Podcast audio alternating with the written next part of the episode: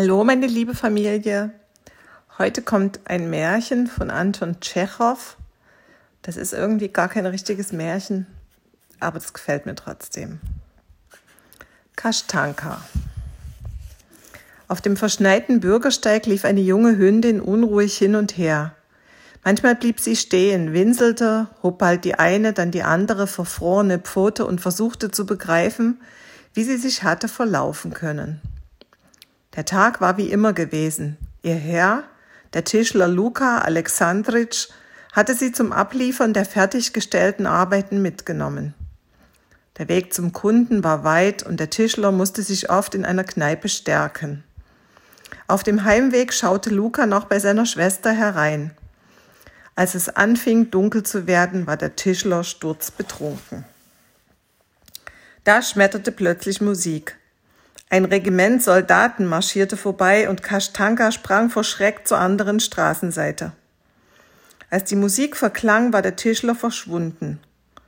Unterdessen schneite es und Kashtanka drückte sich verzweifelt an eine Haustür und winselte bitterlich. Während der Schnee sie langsam zudeckte, schlief sie vor Erschöpfung ein. Plötzlich trat ein Mann aus der Tür und fragte erschrocken Ach, du ärmster Hundeköter, hab ich dir wehgetan? Kashtanka sah einen dicken kleinen Mann mit rundem, glatt rasiertem Gesicht in Zylinder und offenem Pelz. Sie hörte die Freundlichkeit in seiner Stimme, leckte ihm die Hand und winselte noch kläglicher. Du bist ja ein komisches Kerlchen, sagte der Fremde. Siehst aus wie ein Fuchs. Nun gut, komm also mit. Vielleicht kann man dich zu etwas gebrauchen. So fand sich Kashtanka schon eine halbe Stunde später in einem großen hellen Raum wieder und schaute zu, wie der Unbekannte zu Abend aß. Sie bekam so viel von ihm ab, dass sie satt und schläfrig wurde. Während er gemütlich seine Zigarre rauchte, wedelte sie mit dem Schwanze und dachte darüber nach, wo es schöner sei. Bei diesem Unbekannten oder beim Tischler und seinem Sohn Fedjuschka. Bei dem Unbekannten war die Wohnung fast leer, beim Tischler gerammelt voll. Er hatte einen Arbeitstisch, eine Werkbank, Hobelspäne, Hobel, Stemmeisen, Sägen, einen Käfig mit einem Zeisig und vieles mehr. Beim Unbekannten roch es nach gar nichts. Beim Tischler dagegen wunderbar angenehm nach Leim, Lack und Spänen. Dafür gab es beim Unbekannten viel zu fressen und er hatte sie kein einziges Mal angeschrien. Nachdem der neue Herr seine Zigarre aufgeraucht hatte, holte er eine Matratze, löschte das Licht und ging hinaus. Kashtanka streckte sich aus und schloss die Augen. Sie dachte daran, wie der Tischler hobelte oder laut die Zeitung las, während Fedjuschka mit ihr zu spielen pflegte. Er zerrte sie an den Hinterpfoten unter der Werkbank hervor, ließ sie auf den Hinterpfoten laufen, Tabak schnupfen oder zog sie kräftig am Schwanz. Als sie erwachte, war es schon hell. Kashtanka streckte sich, gähnte und machte einen Rundgang durchs Zimmer. Im Nachbarraum schlief der Unbekannte von gestern unter einer Flanelldecke. Eine weitere Tür führte in ein kleines Zimmer mit schmutzigen Tapeten. Als sie dort eintrat, kam zischend ein grauer Ganter mit gespreizten Flügeln auf sie zu. In einer Ecke lag ein weißer Kater. Als er Kashtanka erblickte, sprang er auf, machte einen Buckel und sträubte das Fell. Kashtanka bellte laut und jaulte auf. Was geht hier vor? fragte ärgerlich der Unbekannte, der von dem Lärm erwacht war. Er trat ins Zimmer im Morgenrock, gab dem Kater einen Klaps und fragte streng. Fjodor Timofejitsch, was soll das heißen? Hinlegen. Und dem Ganter rief er zu, Ivan Ivanitsch Platz. So lernte Kashtanka ihren neuen Hausgenossen kennen und bekam von ihrem jetzigen Herrn einen anderen Namen, Tjotka, was auch Tante heißt. Etwas später kam der Unbekannte mit einem seltsamen Ding aufs Neue herein. Vom Querbalken eines hölzernen Galgens hingen eine Glocke und eine Pistole herab. Vom Klöppel der Glocke und vom Hahn der Pistole baumelten dünne Schnüre. Der Unbekannte stellte den Galgen in die Mitte des Zimmers. Tjotka verfolgte erstaunt, wie der Ganter auf Befehl des Herrn Theater spielte und die Glocke läuten und die Pistole knallen ließ. Nachdem der Herr den Ganter und sich selbst mit genug anderen Kunststücken herumgehetzt hatte, wischte er sich die schwitzende Stirn. Dann grunzte es. Die Tür ging auf und eine alte Frau ließ ein schwarzes, hässliches Schwein herein. Ohne von Kashtankas Knurren Notiz zu nehmen, schnüffelte das Schwein an ihr und grunzte wieder fröhlich. Der Herr räumte den Galgen fort und rief, Fjodor Timofejitsch, darf ich bitten? Der Kater erhob sich und trat träge, als täte er jemandem einen Gefallen auf das Schwein zu. Fangen wir mit der ägyptischen Pyramide an, sagte der Herr. Eins, zwei, drei. Bei drei schlug Iwan Iwanitsch mit den Flügeln, sprang dem Schwein auf den Rücken und der Kater dem Ganter und der dicke kleine Mann ließ sie so lange im Kreis laufen, bis keiner mehr vom anderen fiel. So vergingen die Tage, so verging ein Monat. Der Herr fuhr abends gewöhnlich aus und nahm den Ganter und den Kater mit. Tjotka blieb auf ihrer Matratze allein und wurde immer trauriger. In ihren Träumen tauchten zwei undeutliche Gestalten auf.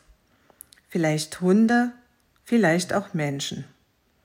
Tjotka wedelte mit dem Schwanz und ihr schien, sie habe sie irgendwann schon gesehen und sehr lieb gehabt. Wenn sie dann einschlief, spürte sie einen Geruch von Leim, Hobelspänen und Lack. Eines Tages begann der Herr, auch sie zu einer Artistin zu machen. Sie lernte auf den Hinterbeinen gehen und stehen, was ihr außerordentlich gefiel. Sie lernte flink und brach bei jedem gelungenen Kunststück in ein lautes, begeistertes Bellen aus. Ihr Lehrer geriet ebenfalls in Begeisterung und rieb sich die Hände. Ein Talent, ein Talent, sagte er. Du wirst bestimmt Erfolg haben. Dann kam eine Nacht, da war es im Zimmer still, dunkel und stickig. Nebenan ließ der Herr einen lauten Seufzer hören. Eine Weile später grunzte das Schwein in seinem Verschlag und alles war wieder still. Plötzlich erklang in der Nähe ein seltsamer Schrei, der Tjotka zusammenfahren und aufspringen ließ. Es war Iwan Iwanitsch, der geschrien hatte, wild, durchdringend und fremd. Dann hörte man das Schlurren von Pantoffeln und der Herr betrat, im Morgenrock, eine Kerze in der Hand, das Zimmer. Helles Licht ergoss sich auf Ivan Ivanitsch, der am Fußboden saß, die Flügel spreizte und den Schnabel aufsperrte. Ivan Ivanitsch, was hast du? fragte der Herr den Ganter. Weshalb schreist du? Bist du krank? Der Ganter schwieg und der Herr ging mit dem Licht wieder hinaus. Tjotka fürchtete sich. Der Ganter schrie nicht mehr. Ihr kam es jedoch so vor, als stehe ein Fremder im Dunkeln. Auch Fjodor Timofejitsch war unruhig. Tjotka hörte, wie er sich auf der Matratze hin und her wälzte. Dann klommen zwei matte grüne Punkte neben Tjotka auf. Zum ersten Mal seit ihrer Bekanntschaft kam Fjodor Timofejitsch zu ihr. Tjotka leckte seine Pfoten und brach in ein leises, winselndes Heulen aus.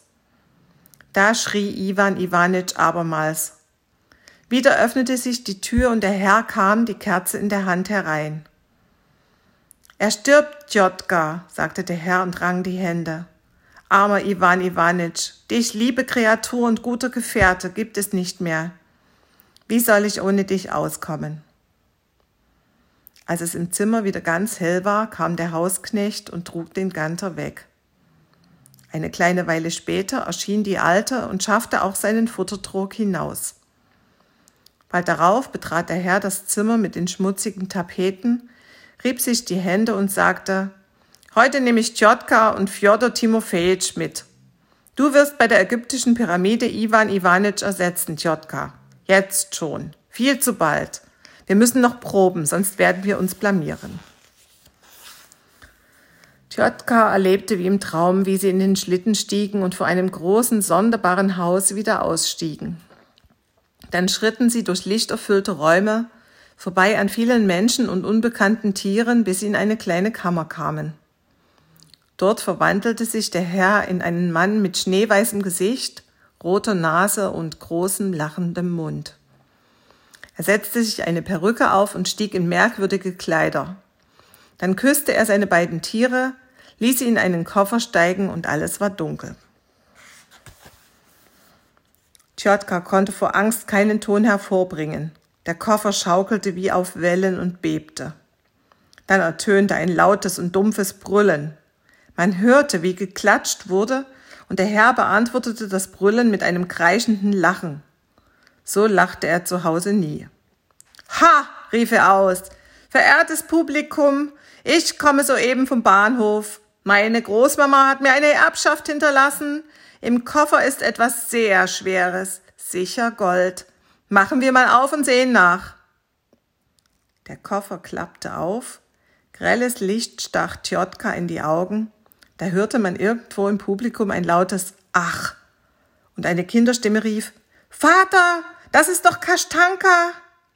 Tatsächlich, Kashtanka, bestätigte die zittrige, dünne Stimme eines Betrunkenen. Tjotka zuckte zusammen und sah dorthin, wo man ihren Namen gerufen hatte. Zwei Gesichter stachen ihr in die Augen wie vorher das grelle Licht.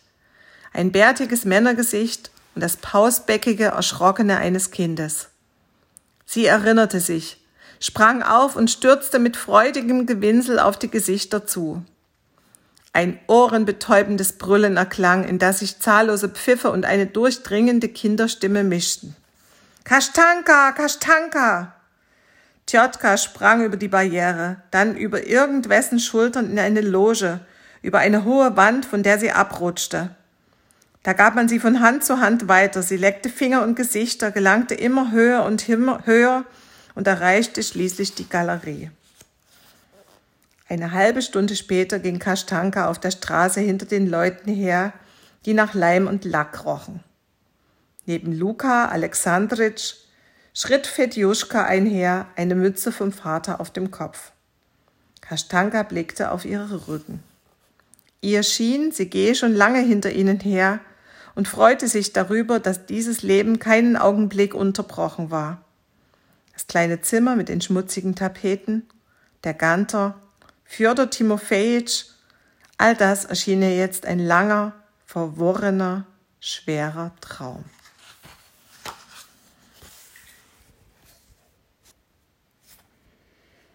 Ich finde die Geschichte schön. Macht's gut.